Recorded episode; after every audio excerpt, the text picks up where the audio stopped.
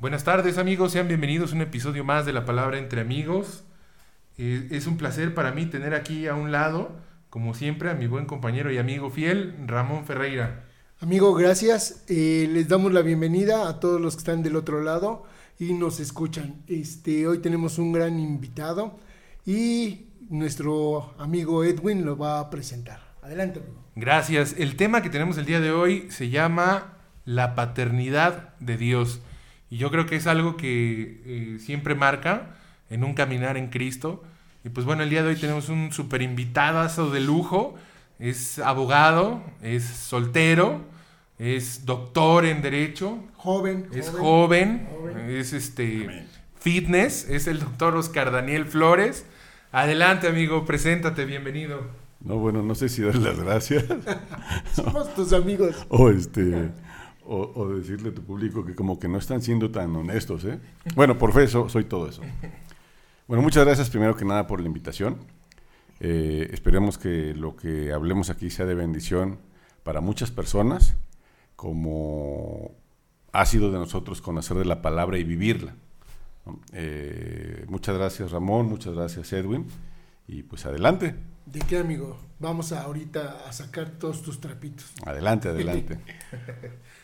Eh, pues bueno, yo creo que siempre un, padre, tanto para un hombre como para una mujer, va a marcar eh, mucho la parte de la identidad, inclusive de la personalidad de los hijos. Y pues bueno, eh, me gustaría comenzar preguntándole primero a Ramón. Ramón, ¿la paternidad para ti ha sido sencilla? ¿Ha sido difícil? bueno, la, la etapa de Ramón en la que se encuentra ya ya está en la adolescencia, ya su hija es una señorita. Eh, Ramón todavía no lo acepta, pero está como a cinco minutos de casarse, ya de darle la sorpresa. No, no es cierto, pero ¿cómo ha sido esa etapa, Ramón? ¿Cómo, cómo es y, qué tanto tú has influido en el carácter, en el temperamento de tu hija? ¿Cómo lidias con ese tema dentro de la palabra? Bueno, mira, eh, dentro de la palabra es, si fuera de la palabra es difícil, dentro de la palabra es todavía un poco más complicado porque obviamente como padre tú tienes que dar ejemplos y tienes que seguir ejemplos, ¿no? Y nosotros que eh, seguimos eh, lo que es la palabra de Dios, pues tenemos muy, muy, muy, ahí en la palabra de Dios, pues la, paternidad es verdaderamente este, importante, ¿no? Entonces, si nos, si nos vamos sobre esa parte de la paternidad eh, dentro de, de la Biblia, pues la verdad es que es un poco complicado en cuestión de ser padre e hijo, ¿no? Porque pues al final de cuentas primero eres hijo y luego eres padre. En este caso, yo como papá de Frida, pues ha sido un caminar complicado, más cuando eh, yo tengo una separación por parte de su mamá, entonces eh, nos dividimos la, la responsabilidad en algún tiempo. Entonces cuando Frida no vivía conmigo, pues era doblemente complicado el poder llevar una paternidad porque ella vivía en un hogar donde pues eso se carecía, ¿no? Entonces el llevarle la paternidad de, Dios a su vida, pues fue doblemente complicado, pero gracias a Dios hemos ido trabajando, hemos ido eh, superando todas esas eh, problemas y hoy ya que Frida vive con nosotros en casa, este, pues ha sido más fácil. Hemos logrado que Frida se enamore de Dios, que ella conozca su propio Dios, o sea, que no se enamore del Dios en el que yo creo, sino que ella se enamore de Dios y ella viva una relación con Dios. Entonces, ahí como que ayuda, pero al final de cuentas pues es una niña que va creciendo, una joven, y como todo adolescente, pues pasa por sus procesos, ¿no? Es difícil, pero en Dios nada complicado y no es nada difícil. Adelante. Muy bien, Ramón. Pues bueno, Oscar también, chicas, es, es soltero, pero pues bueno, tiene una hermosa bendición. Mi queridísimo Emi, que tiene un corazón que vale oro no, no porque, como dijera Ramón, va a ser mi yerno el día de mañana, ¿no? Pero Ya dio el Mini Cooper, ya dio el Mini Cooper, ¿eh? Ya dio dote, ya no, dio dote, no, no, es, es, es un niño que, que tiene un corazón, yo creo que muy compasivo, algo que ha trabajado tanto Oscar como su mamá. Eh, Oscar, la paternidad en Cristo, cuando tú conociste, bueno, Oscar, un poquito de su testimonio, Oscar conoció eh, de Cristo y, se alejó un tiempo, Oscar eh, después decide volver y, y, pues bueno, en ese, en ese inter, Emi cuántos años tenía y cómo ha sido esa paternidad, o sea, ¿qué diferencia hay de, de una paternidad eh, sin Cristo y cómo vives el día de hoy esa paternidad en Dios?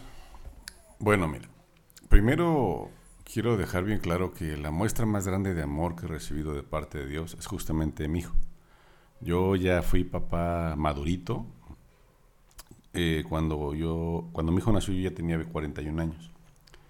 Pero eso no me ha impedido de ninguna manera disfrutar plenamente de mi etapa de papá.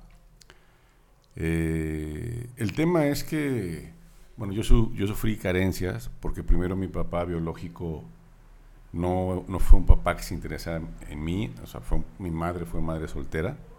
Y luego Dios me mandó un papá sustituto, que fue el papá que me crió, que me enseñó cosas buenas, o que me enseñó muchas cosas. Y que bueno, yo cuan- cuando tenía 27 años se separaron mis papás. Y te puedo decir que eso cambió mi vida, es más, la rompió. Entonces, en ese momento, quizá fue un momento muy doloroso, porque tuve que cargar con el peso de mis hermanas y mi madre de muchas maneras. Y lo, a veces lo triste, y, no es porque yo espere- esperara alguna remuneración, es que a veces se olvidan esas cosas, ¿no? Pero, pero recuerdo esa parte de la palabra que dice que Dios no pone más peso del que soporte. Y bueno, a mí me puso para soportar todo eso. Y a la par, fue como que la primera muestra de paternidad que me dio porque eh, yo tengo un primer hijo que es mi sobrino. Él ya creció y bueno, yo le digo mi sobrino ahora por darle un lugar, por no confundirlo, creo que por su bien, pero yo siempre se lo digo que para mí es, o sea, que yo lo veo como hijo, ¿no? Entonces, y ese niño le, le trajo vida a mi mamá, porque mi mamá ya estaba muy mal después de la separación, y de en sí nos, nos, nos unió a todos, nos dio, nos renovó totalmente.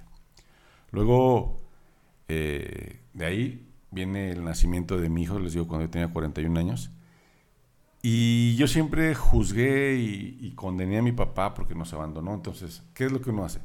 Decir, yo nunca voy a ser así, no señalar.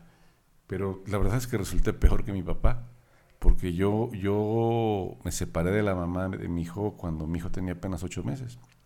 Entonces, en ese inter, como bien dices, yo ya había conocido de Cristo o, o viví un encuentro, y la verdad yo fui ya nada más porque no me dieran lata, ¿no? Porque no me insistieran más. Pero no, no, no lo hice con un corazón correcto, no, lo hice con muchas dudas, de una manera que no era a la que Dios le agrada. Cuando regreso, ya había nacido mi bebé o mi hijo chiquito, y recuerdo cómo, cómo pesaba para mí el, el no ser el papá que yo siempre dije que iba a ser. Ser un papá que tenía problemas con el alcohol, ser un papá que era, pues sí, un poco violento verbalmente, ¿no? O sea, no de decir groserías, no de, de quizá ni siquiera de decir insultos. Cuando perdía la cabeza, claro que lo llegué a hacer, pero a lo mejor una palabra hiriente, ¿no?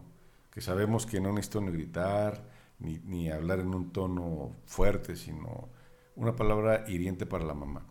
Entonces, yo venía arrastrando ese dolor porque yo sabía perfectamente que yo no era con mi papá. Yo había sido peor que él porque yo había dejado a mi hijo más pequeño todavía.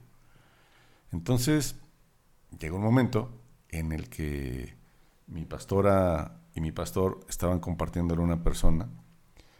Y yo los fui a ver y entonces le comparten de lo que es una maldición. Y no voy a andar en eso porque quizá no haya el tiempo suficiente. Y entonces ya le están explicando que era una maldición. Eh, y cuando se va esta persona, que les pregunto, oye, ¿qué es eso? Y me explican. Entonces es ahí cuando yo solito dije, ¿y cuándo hay otro encuentro? O sea, ¿cuándo, ¿cuándo se va a hacer? Total que vivo el encuentro, para esto ya, ya estaba separado de la, pues de la mamá de mi hijo año y medio antes. Entonces, la relación era muy difícil, muy de fricción, aunque yo siempre, siempre he tratado de ver a mi hijo casi todos los días, pero aún con todo y eso no es suficiente. No es suficiente porque yo no entendía que no es solamente dar dinero, no solamente es jugar un ratito, sacar el aire. O sea, un hijo implica mucho más esfuerzo, mucho más amor. Entonces, en Cristo justamente he aprendido mucho de eso. No es, o sea, de muchas maneras. Uno es como la palabra lo enseña y otra es como lo veo de mis hermanos en la fe, ¿no? Entonces, dice la palabra, ¿no? Que nosotros nos debemos edificar unos a otros y eso es lo que ha hecho estar cerca de Dios. O sea, llevarme a estar cerca de ese hombre, de ese esposo, bueno, esposo por fe, porque algún día me volveré a casar. Así es. De ese papá, este, de ese hijo que siempre quise ser, de ese hermano. Entonces, eh, no sé si hasta aquí es correcto. Tú, tú despláyate, amigo. Este es tu tiempo, este es tu momento, este es tu programa. Acuérdense que yo soy abogado y los abogados hablamos. de pido la palabra, este señor. adelante. Este, amigo, yo quiero hacerte una pregunta. Eh, me gustaría que nos pudieras decir, desde el momento en que tú conoces de Dios hasta el día de hoy, ¿cómo has cambiado como padre? Bueno, yo creo que muchísimo, muchísimo porque les digo, cuando, cuando nació Emi, yo tenía problemas serios con el alcohol. Yo, aunque nunca le fui infiel a la mamá de mi hijo, pues siempre fui como una persona muy tendiente a la fornicación. Eh, pero ella decidió respetarla por temor, no, tristemente, ni siquiera por amor. Pero, ¿por qué? porque yo no quería que poner en riesgo a, mi bebé, ¿no? que por un coraje fuera a, fuéramos a perderlo. Y luego, pues, ya que nació, porque no fuera a perder la leche, ¿no? Quizá no falta quien me dice, no, es una costumbre de pueblo, ¿no? Pero, como fue, como sea, perdón, yo no, yo no quise arriesgarlo. Entonces, cuando nace mi hijo, pues vaya, yo, pues yo sé con esos problemas, ¿no? Entonces, este, aguantando, aguantando quizá el carácter de la mamá de mi hijo, y no porque ella sea mala o porque ella fuera incorrecta, la verdad es que es una mujer excelente, solo que, solo que yo no entendía el tema de las neuronas, ¿no? O sea, de verdad, después que lo viví con alguien que, que trabajó conmigo, o sea, que vi el cambio, o sea, entendí, dije, sí, o sea, no, no es que la mamá de mi hijo... Perdón, es de las hormonas, no de las neuronas. Sí. Es, que también le, le, cambiaron las neuronas. le cambiaron las neuronas. Más bien creo que a mí me, faltaba me faltó la neurona hace un momento. Ok, sí, tienes razón, de las hormonas. Entonces, cuando, cuando empecé a ser consciente de ese cambio, creo que es un parteaguas, porque entonces ya me dije, no es personal, y entonces tuve una mejor actitud y todo cambió. Todo cambió para bien entre la mamá de mi hijo y yo, y sobre todo como que pudimos verdaderamente comenzar a ser un equipo para, para llevar por buen camino a, mi hijo. O sea, yo jamás me imaginé leyéndole la Biblia, jamás me imaginé que podía enseñarle a mi hijo que no hay nada más importante que Dios, que si él le cree a Dios, que si él lo respeta, que si él lo ama, como Dios lo ama a él, entonces su vida, su vida va a ser una vida llena de amor. Estamos conscientes que aún, aún en, Cristo, bueno, las tribulaciones no nos dejan, ¿no? Pero hay una gran diferencia entre, y nosotros como padres también, ¿no? Entre crecer sin Dios o caminar sin Dios y caminar con Dios. Y eso creo que al día de hoy mi hijo que acaba de cumplir seis años hace un par de semanas lo entiende perfectamente. Ok. Yo creo que abordamos algo, híjole, Oscar se me adelantó muchísimo en su testimonio, pero Creo que hay muchas cosas que pueden ayudar y que pueden tener sanidad.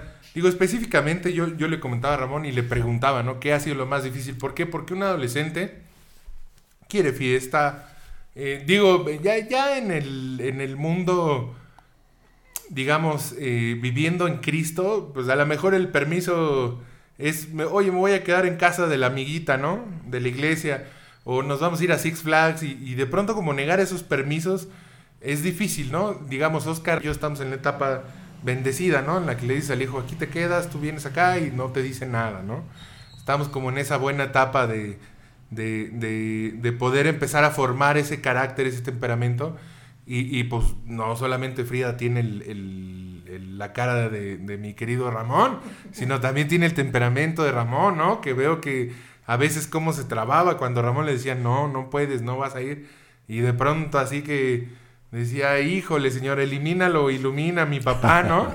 que es, es, es complicado. Digo, Oscar se, se adelantó muchísimo, eh, habló de, de una falta eh, de, de paternidad, de una ausencia. Oscar, eh, ¿qué tanto afectó tu, tu personalidad? ¿Qué tanto afectó la ausencia de un padre?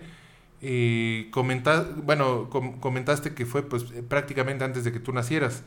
Eh, ¿Hasta cuándo eh, que fue que tu mamá decide rehacer su vida? Eh, ¿Cuánto tiempo pasó y qué tanto afectó tanto en tu personalidad como en tu carácter? ¿Por qué? Porque normalmente una persona que tiene una ausencia de un padre es pues de pronto como muy tímido, ¿no? Yo recuerdo mucho una, una persona, una mujer eh, de la congregación que yo le decía, te voy a poner un cascabel, ¿no? Porque pues siempre llegaba y estaba en la reunión, terminaba la reunión y se salía y se iba y era muy difícil que conviviera con alguien. ¿Por qué? Porque no tenía una paternidad correcta. Oscar, ¿cómo fue para ti eh, esa ausencia y qué marcó tu temperamento y tu personalidad? Yo creo que demasiado más de lo que me, hubiera gustado. Eh, mi mamá rehizo su vida cuando yo tenía alrededor de seis años y rehizo la vida con un buen hombre, un buen hombre que les decía hace un momento me enseñó muchas cosas y bueno, como iba creciendo me iba enseñando cosas, ¿no? Pero de lo que nunca me di cuenta es que yo era una persona sumamente tímida, sumamente insegura. Entonces, cuando eres niño, pues no pasa nada, o sea, a lo mejor te encierras en tu mundo, hasta juegas solo. Pero cuando creces, ya, digamos, en la adolescencia, como es el caso de la hija de Ramón, como que ya no lo, ya no lo puedes ocultar de esa manera. Entonces, ¿cómo lo ocultaba yo? Siendo lo contrario, siendo una persona agresiva, siendo una persona arrebatada, siendo una persona queriendo agradar a todo el mundo, ¿no? queriendo quedar bien con todo el mundo, aunque había cosas que hacía que no me gustaban. ¿Qué es eso? Falta de carácter. Y aquí creo que es importante dejar en claro que un carácter fuerte no es aquel que se la pasa gritando o el que siempre se le impone a la gente, sea por la fuerza, sea por la manipulación, o, o sea, eso no es, eso no es este, tener carácter, eso es tener mal carácter. O sea, un carácter fuerte es aquel que tiene, tiene dominio propio, como de alguna manera lo hemos, lo hemos aprendido en la palabra, y quizá haya quien piense de manera diferente, y también o sea, eso es parte del carácter que va formando uno, o sea, yo puedo escuchar lo que todo el mundo piensa y aceptarlo, o simplemente, si no aceptarlo, respetarlo, pero cuando yo tuve falta de carácter, yo aceptaba todo, y es más, yo siempre queriendo agradar a todo el mundo, porque algo me hacía falta, entonces yo quería ser parte de lo que fuera. Te digo, crezco, les digo, bien, crezco y, y entonces me pongo esa careta de hombre, chavo, como que decir, malo. ¿no? Pero eso, eso de alguna manera fue destruyendo mi vida de, de muchas, de muchas formas, porque la gente que me conoce desde niño sabe que yo siempre quise tener una familia, que yo siempre quise tener hijos, que yo siempre quería. Es más, mi mamá me decía que yo me iba, que yo le decía que me iba a comprar una combi para ir adelante con mi esposa y atrás todos mis hijos, ¿no? Entonces vas perdiendo esos sueños. ¿Por qué? Porque no tienes seguridad. O sea, no es un tema de que a mí mi madre es una mujer excelente, con sus defectos como todo mundo, pero creo que a mí, por ejemplo, yo, no pude decirle papá mi papá, creo que hasta que se separaron mis papás, yo le decía gordito. Porque no podía, o sea, me daba pena, no me sentía digno, no sentía la confianza de decírselo. Y él siempre me dijo hijo. Entonces, creo que la falta de paternidad te genera eso, temor, incertidumbre, duda, que no te sientas merecedor de nada, ¿no? O de muchas cosas. Te produce carencias de muchas maneras. Sí, fíjate, yo igual padecí de, esa paternidad y justamente pasamos por ese proceso, ¿no? Eh, rebeldía, agresividad. Bueno, yo en mi caso yo fui un joven rebelde, agresivo y la verdad mucho, muy eh, introvertido. Entonces, a, a, raíz de que yo eh, decido, junto con la mamá de Frida, tener, que tuviéramos a Frida, a, un hijo, justo en ese momento yo dije, yo nunca voy a estar fuera de la vida de mi hijo.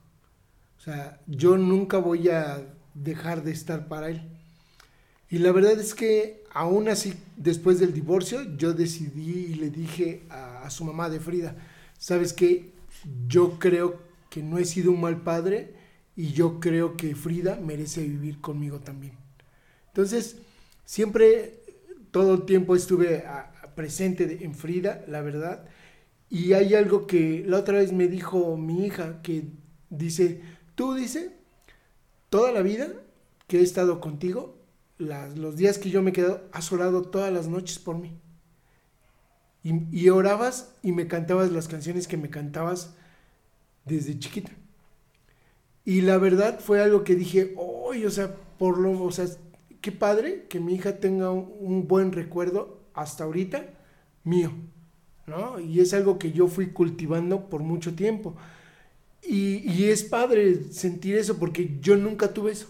O sea, yo nunca, no recuerdo, por ejemplo, haber dormido o haber pasado una noche con mi papá.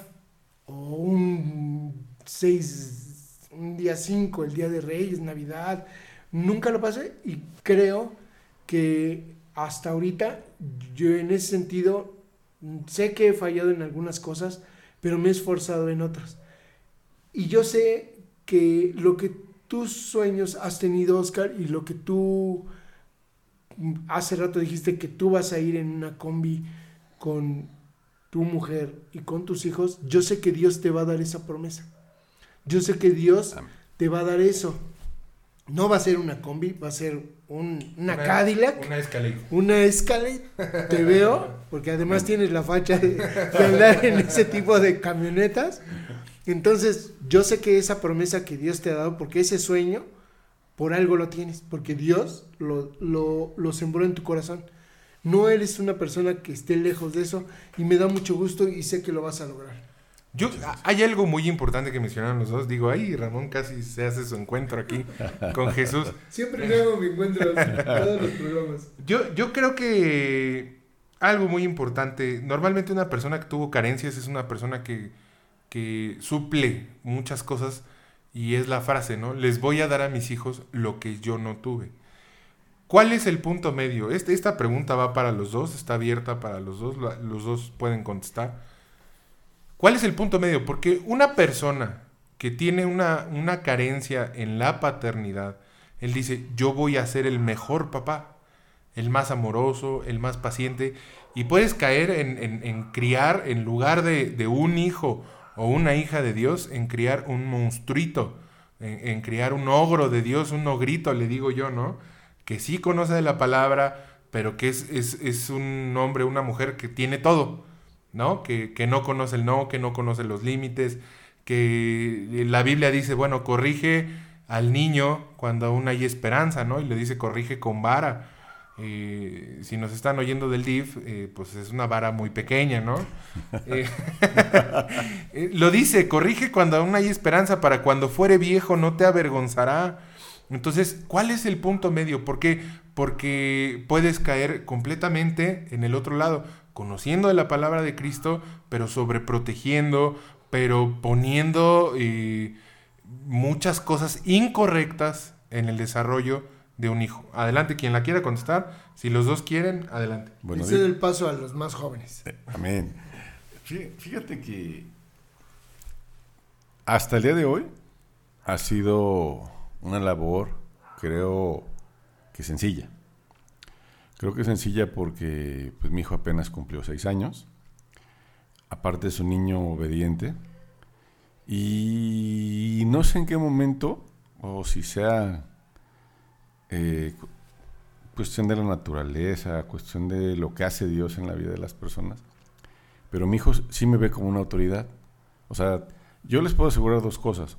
A su mamá la ama, no hay, no hay persona que ame más que su mamá, pero no, las, no la ve tan autoridad. Su mamá tiene otra forma de ser y, y es una gran mamá. Pero mi hijo, cuando yo le digo no, es no. Hace rato mencionabas que hay que corregir al hijo temprano. Eso es, eso es bien importante, establecer límites. O sea, y no importa quién esté, porque a veces uno no los corrige, porque se va a enojar la mamá, que, bueno, no sé si lo dije, pero estamos separados, ¿no? Desde hace cinco años. Entonces no me quiero buscar un pleito con la mamá, pero en ese aspecto la mamá de mi hijo es muy, muy respetuosa y muy consciente. ¿no? Por decirlo así, un día estaba tratando, hasta estaba muy grosero mi hijo, en un restaurante que fuimos a comer los tres. Y entonces le dije, ven, acompáñame al baño, porque también dice la palabra que la corrección es en privado.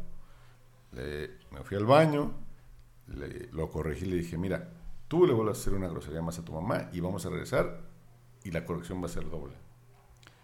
Eh, para aclarar, le di un sitio en las pompis. Ojalá que, como dice aquí el buen amigo Edwin, no estén escuchando los del DIF. Y si no, no se preocupen, yo soy abogado y además vive con su mamá. Entonces, no tengo nada que me quiten. Bueno, entonces, este, regresó y bueno, regresó, ni siquiera, ni siquiera hizo un drama porque trato de ser muy medido, muy medido con, con esas cuestiones. Regresó y claro, regresó diferente a la mesa. Y cuando de repente como que se le olvidó que hace un momento lo había llevado al baño, lo volteé a ver, lo volteé a ver le dije, ¿qué pasó, hijo? Quizá un par de veces. Y ya como que recordó, dijo, no, no, y ya se calmó.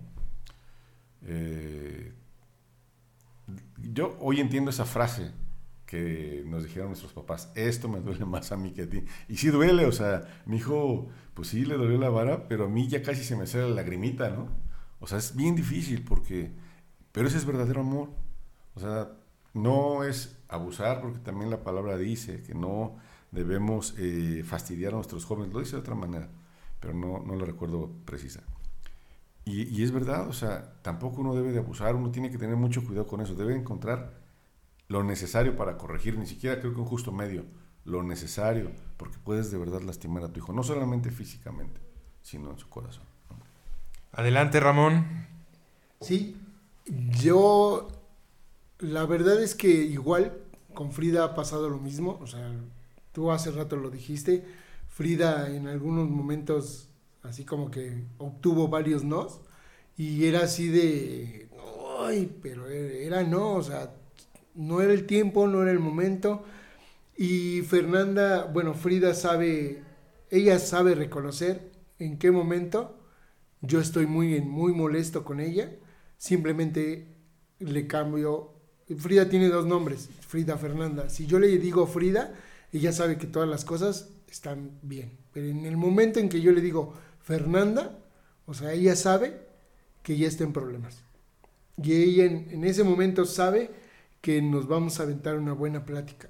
Yo también usé esa parte de la vara, la verdad, pero ahorita pues ya es adolescente, ya hemos llegado a este a esa plática que a veces se turnan pláticas de una hora y media y es como de ¿y por qué? y no, aquí tú vives en esta casa y es que es así. Entonces, el punto medio en mi caso es una princesa la que yo tengo, entonces pues las princesas saben a veces con el tono de voz y ya lo, lo vas a ver tú en unos años, cuando te dicen una palabra así de papito, híjoles, la verdad es que las manos y la, la, verdad te ganan, las hijas, las niñas son verdaderamente inteligentes y sabias y saben y, reconocen a los papás y saben por dónde, ¿no? Entonces, sí es complicado, no te puedo decir que soy recto y sí a veces doblas las manos, sí a veces te gana el amor, te gana, la verdad, debo reconocer que a mí el amor a mi hija de repente me gana, pero hay veces que digo, no, no, no, no, no, y, me impongo, ¿no? Pero sabio, o sea, sin insultar, sin agredir, sin usar palabras como, o sea, haciendo diminutivos o nada, o sea, lo que es, ¿no? Las cosas bien. Mira, antes de, antes de, también, regálame un minuto. Ahorita escuchaba a Ramón y entonces, claro que yo lo quería tocar desde antes, pero Ramón se metió. No, no, perdón, perdón. No, no, no. O sea, no podía dejar de tocar cómo es el tema, ese tema ahora con Luis Antonio, ¿no? Con mi sobrino, que es un muchacho, lo conocen, es un muchacho que ahora mide más que yo, que además él sí es fit, ¿no? Que se ha preocupado en cuidarse, creo que mentalmente y físicamente, más físicamente que mentalmente, o no sé, no, como sea. El tema es que él igual, él creo que me ve, o sea, no solamente me ama, sino que me tiene respeto. Eh, cuando ves a un niño que ya creció más que tú, es más, el otro día eh, me caí y me fue a levantar, o sea, imagínate, imagínate, imagínate más bien. ¿Cómo corriges a un niño así? Yo creo que ya, o sea, es, eh, o sea, tienes que aprender a dar un amor, pero así que se desparrame, ¿no? Por ejemplo, un día tuvieron un pequeño incidente y se llevaron la camioneta al corralón. Él iba manejando, total que fue un lío para para sacar la camioneta por, no sé si por las multas o desconozco específicamente la razón, pero mi hermana estaba súper enojada. Y entonces yo lo que le dije cuando me contaron es, bueno, pero ¿por qué te enojas? O sea, es parte de, yo sé que es parte de que quizá voy a vivir con mi hijo, o casi es un hecho, pero yo veo a mi hijo tan sano, tan buen muchacho, dentro de la locura que es la ese cambio de adolescente a, la... O sea, del paso de adolescente a hombre, pues es un muchacho muy tranquilo, ¿no? Usted lo conoce un poco quizá, pero yo, yo lo conozco más y sobre todo vislumbro y tengo claro su buen corazón, su, lo, lo sano que es, ¿no? porque una persona que no es sana no puede mantener una vida fit. Entonces, ¿por qué te enojas? No, y de verdad creo que mi hermana tuvo una reacción incorrecta. Le dije, mira, todos hemos hecho tonterías, ¿no? Entre ellos, pues el que más yo, ¿no? O sea, yo no puedo decir que fui el mejor ejemplo, pero hoy sí puedo decir que no van a volver a ver, al menos de mi parte, malos ejemplos. Entonces, este, el, al punto al que quería llegar es, es que yo simplemente le dije a, mi hermana, ten paciencia, ten amor, o sea, dale gracias a Dios, que tu hijo está bien. O sea, llevaron camioneta al corralón, ¿Qué importa?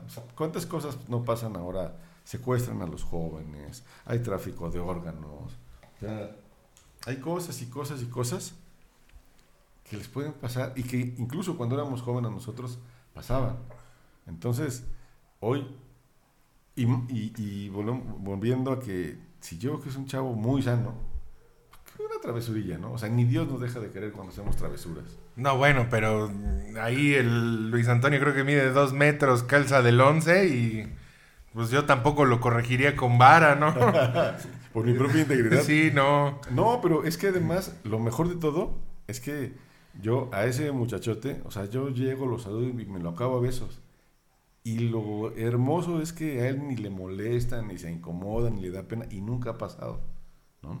Entonces, vuelvo lo mismo, yo por eso sé que es un buen muchacho, que tiene corazón, que lo sano se le nota, ¿no? porque sea perfecto, porque al final de nosotros, ¿quién es perfecto? o sea, ¿quién lo va a juzgar? Yo, creo que algo, algo importante, eh, digamos, ese, punto medio ya, ya quedó ahí aclarado. Eh, otra cosa muy importante que, que, me llamó muchísimo la atención, porque yo lo cometí, ¿no? Cuando mis papás se divorciaron, yo tenía estaba en mis 20 en, la flor de la juventud. Y recuerdo que me afectó mucho y, yo una vez platicando con mi esposa, yo le decía, ¿por qué mi papá me, rechazó, no? Porque digo, bueno, cometió eh, un error, ¿no? Fuera del matrimonio, eh, tenía otra mujer Y yo decía, pero ese tema es con mi mamá. ¿Por qué a mí mi papá no me habla? Porque mi papá, pues no solamente se divorció de mi mamá, sino se divorció de la familia, ¿no? Y fue así como que ya, ¿no? Si los vi ni me acuerdo. Y me afectaba muchísimo. Entonces, eh, yo recuerdo que en alguna ocasión le dije a mi esposa, ¿por qué mi papá me, me rechaza, no? Si yo, pues, hasta donde yo considero fui buen hijo. Eh, él, él, estuvo muy enfermo, estuvo a punto de morir. Él, él, sí es el auténtico Highlander. Le dio, creo que, pancreatitis, peritonitis, este... No sé, le quitaron la vesícula, le quitaron el... el, el sí, sí, sí, sí. Prácticamente, le quitaron la vesícula, el apéndice, eh, parte del páncreas y, pues de pesar, no sé, 140 kilos. En menos de un mes estaba pesando como 50, 60 kilos. Entonces fue muy, muy impactante para mí. Yo dejé de estudiar, eh, empecé a trabajar obviamente para sacar como los gastos de, de, de la familia. Pero eh, tocaste un punto clave, Oscar. Es, ¿te conviertes o tomas el lugar del papá? Yo, yo entré ahí porque mi mamá completamente se perdió en el hospital y era su esposo y ella se iba, o sea, creo que a veces solamente regresaba a bañarse y se tal. Y, le aplaudo mucho eso a mi mamá, ¿no? Pero eh, yo tomé, después, ya años, muchos años después, cuando se divorcian, yo tomé el lugar del, del papá eh, en, en, en, en, el, pues en la casa, pues. Tú mencionaste que con tus hermanas, que con tu mamá, ese papel es, es muy complicado, ¿por qué? Porque yo lo viví y de pronto ya quieres regañar a la mamá y, y no es, o sea, bíblicamente no es, ¿no? Porque la palabra dice honra a tu madre y a tu padre, ¿no? Y de pronto nos convertimos en eso. Digo, yo no tengo hermanos.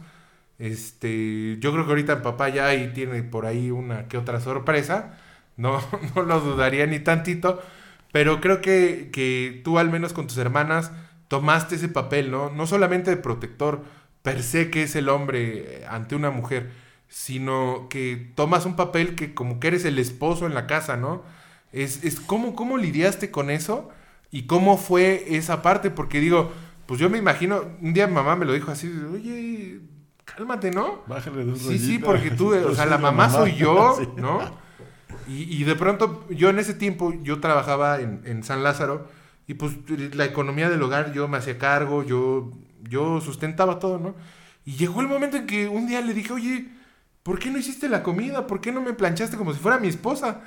Y me dijo mamá así, a ver, este, tú saliste de aquí, ¿no? ¿Cómo, cómo fue esa parte? manitas, ¿no? Sí, sí, sí. Bueno, es que en mi caso fue de error tras error. Porque para empezar, aunque vivíamos con mi papá, mi papá era muy ausente, aún viviendo con él. Entonces, prácticamente llegaba el fin de semana y lo pasaba con nosotros.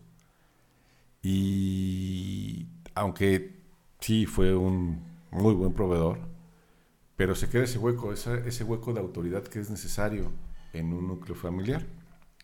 Entonces yo lo llené de mala manera y me volví eso que dices que tú hiciste con tu mamá, sobre todo con mis hermanas.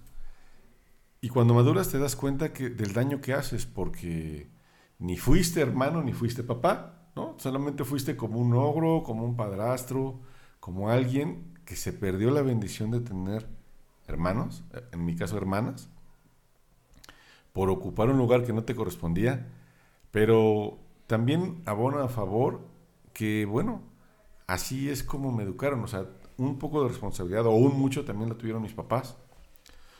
Entonces, ¿por qué de error tras error?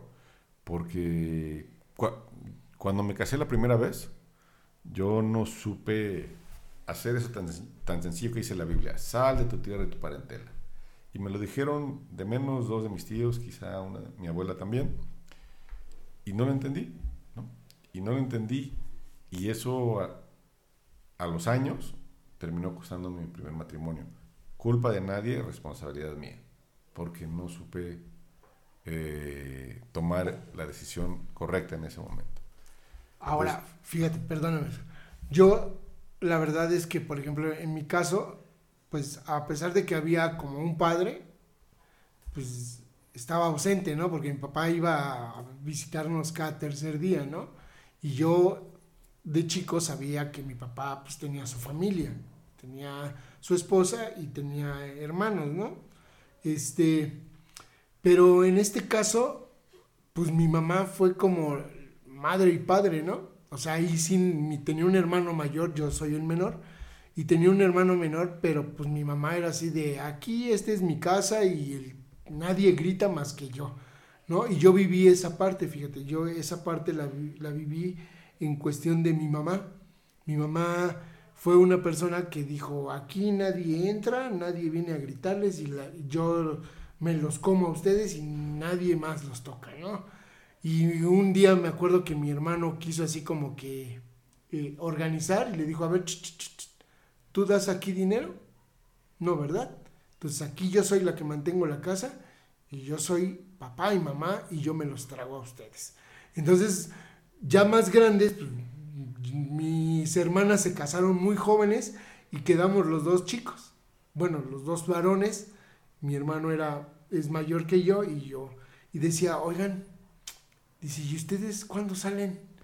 Dice, los voy a rifar. O dice, ¿o no serán maricones? Dice, porque nomás no veo para cuándo. Yo tenía 27 años. 27 años y vivía en su casa y mi hermano tenía 35 y vivíamos en su casa los tres, dos hombres y mi mamá. Pero aún en ese sentido mi mamá era así de, a ver, aquí se lava, aquí se pone el jabón, aquí se gasta luz, aquí se paga, aquí el agua. Y, y esa parte como que mi mamá la llevó siempre bien clara, o sea, aquí nadie va a venirme a gritar a mi casa. Y la verdad es que cuando uno ya crece, ahora que yo soy padre, pues para mí ese sentido de llevar una casa no me es complicado, ¿no? Muchos, muchos varones a veces llegan con ese de cómo llevar una casa, ¿no? Ay, no, pero yo por qué voy a pagar esto si ella... Y, y entonces em, empiezan roles muy complicados, ¿no? Entonces yo sí tenía como, ah, no, que yo tengo que pagar la renta, yo tengo que pagar la luz, y te evitas muchos problemas y te evitas problemas como con los hijos, ¿no? O sea, tú les das el ejemplo de aquí es así y así y así y, va, ¿no? Entonces, fíjate, yo como hermano menor, cuando vi esa parte que justo que como tú quisiste suplir esa parte eh, y tu mamá obviamente lo permitió y termina siendo mi hermano aún así yo lo vi como un enemigo Sí, es que te decía, termina uno dañando porque ni eres hermano, ni eres papá, ni eres nada. O sea, eres algo amorfo. Y más cuando te ponen como ejemplo, ¿no? Te lo ponen como ejemplo. Es que ve tu hermano. A mí me pasaba, me pasó hasta con mis primos. ¿no? O sea, yo creo que poca gente en mi familia me traga por eso. O sea, y no es porque yo haya sido muy bueno, pues, al contrario. ¿no? O sea, era bueno, pero para tapar mis tonterías. Y Mira, es que, por ejemplo, yo desde que empecé a trabajar, yo siempre le di dinero a mi mamá. O sea, a mí nadie me dijo, tienes que dar, tienes que... Mi papá, como les dije, era muy buen proveedor hasta que se separó de mi mamá. Cuando se separan, viene justamente también un tema económico fuerte para mi papá. Y entonces mi mamá suple o cubre todas las necesidades de la casa, pero llega un momento en que se le acaba el dinero. Entonces ahí empezamos a vivir sin, sin conocer a Dios, de la gracia de Dios. ¿Por qué? Porque yo trabajaba pero ganaba muy poco. Recién me había casado además. Entonces ya no eran solo mis hermanas. Mi madre, mi sobrino, también era mi esposa. Entonces, eh, mi papá la verdad es que de ser un gran proveedor, nos daba, cuando daba, daba cuentagotas. ¿no?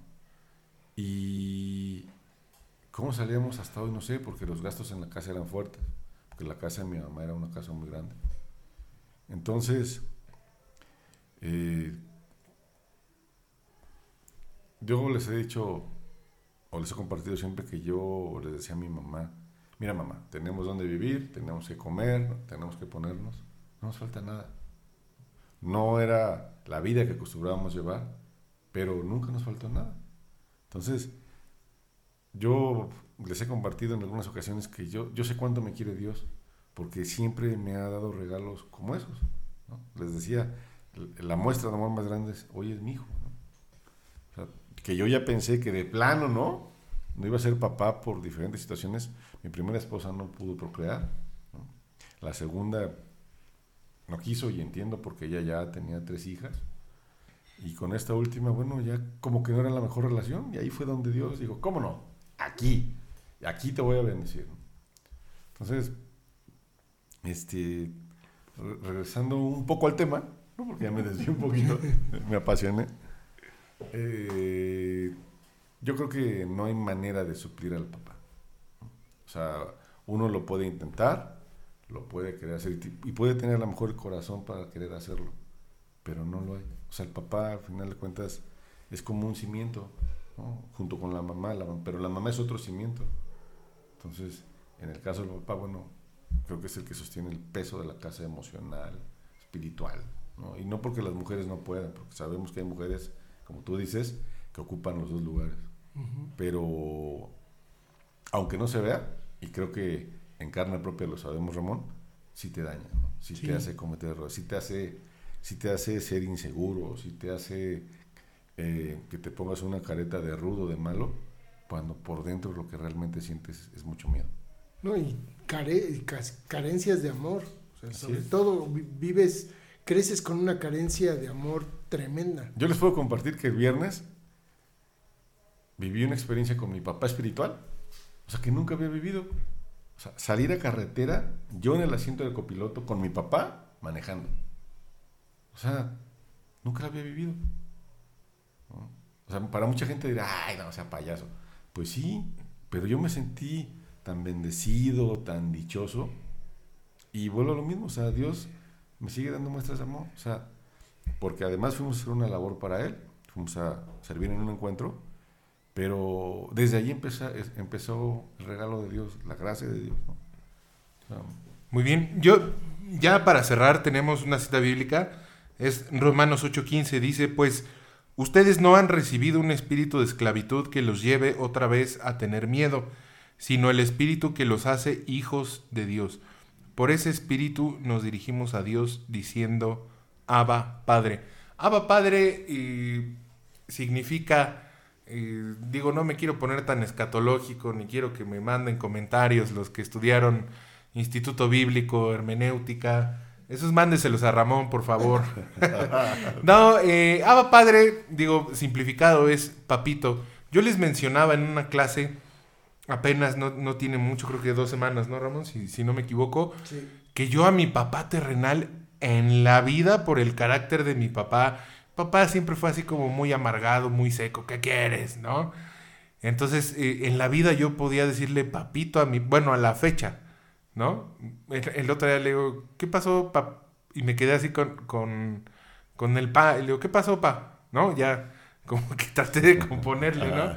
Pero no, no he podido. Entonces, eh, la ausencia de, lo que mencionaban ahorita, ¿no? Esa falta de, amor la suple Dios, pero es difícil una persona. Si tú nos estás escuchando y, padeciste lo mismo que Oscar y Ramón, es difícil que te acerques a Dios, es difícil que tú lo puedas considerar a Dios como un padre, porque quizá tu papá te abandonó, porque quizá tu papá te rechazó, porque quizá tu papá te violó, porque quizá tu papá murió y, a veces esa marca queda y yo creo que es algo que, impide que te acerques a Dios de una manera como un padre. Y aquí en esta cita bíblica me encanta porque habla de un espíritu de, temor y de un espíritu de esclavitud que creo que es algo que gobierna y marca la vida de, de personas que no tienen una paternidad correcta. Eh, esa es la cita bíblica que tenemos. Eh, cierro con, agradecimiento eh, a, tanto a Oscar como a Ramón por el tiempo que, nos dedicaron. agradecemos tu tiempo, Oscar. Sabemos que es, complicado. Digo, ahorita estamos grabando pues prácticamente de madrugada. Pero agradecemos el, tiempo que, que nos diste, Oscar que nos regalaste tu tesoro, que es el, tu testimonio. Y pues bueno, eh, Ramón, adelante. Amigos, solamente quiero agradecerte el tiempo que nos has brindado y agradecerte tu testimonio. Eh, amigos, los esperamos la siguiente semana en otro eh, programa más. No me queda más que dar gracias a mi amigo Edwin por permitirme estar aquí, a mi amigo Oscar por darse el tiempo. Y bueno, pues, Oscar, si quieres decir algo. Pues más que otra cosa, quiero agradecer a Dios por ponerlos en mi vida, eh, a ustedes por permitirme compartir un poquito de mi testimonio, como ya lo han dicho, pero sobre todo por hacer esto, porque yo sé que lo que ustedes pretenden es algo, algo tan sencillo como decirle a la gente, Dios te ama. Y para los que me estén escuchando, Dios los ama, pero necesitan creer que los ama porque nosotros podríamos decirle todos los días Dios te ama y darles mil razones que están en la Biblia, pero si ustedes no quieren creerle, pues no hay manera. Ojalá le crean a Dios y que esto sirva para que pronto o de inmediato se acerquen a Él. Buenas noches a todos. Muy bien, eh, ya, nada más para cerrar, justo retomando un poco lo que dice Oscar, 8, 9 y 10 de octubre tenemos un encuentro que es un encuentro con Dios, en donde tal vez tú estabas tan alejado de Dios que ni siquiera te sentías su hijo, o tal vez tú fuiste como ese hijo que fue Oscar y se alejó y necesita regresar. Yo creo que Dios, yo siempre lo he dicho, nunca llega tarde, siempre llega a tiempo y Él siempre, siempre, siempre, siempre te va a estar esperando con los brazos abiertos, quiere sanar esa paternidad y quiere escucharte decir que tú le puedas decir adiós papá, ¿no? Con eso cerramos. Les agradezco muchísimo el habernos escuchado, este par de voces aguardientosas a Ramón y a mí. El doctor Oscar tiene una voz de, locutor que probablemente nos lo contraten aquí para alguna estación de radio. Muchísimas gracias. Gracias, bendiciones.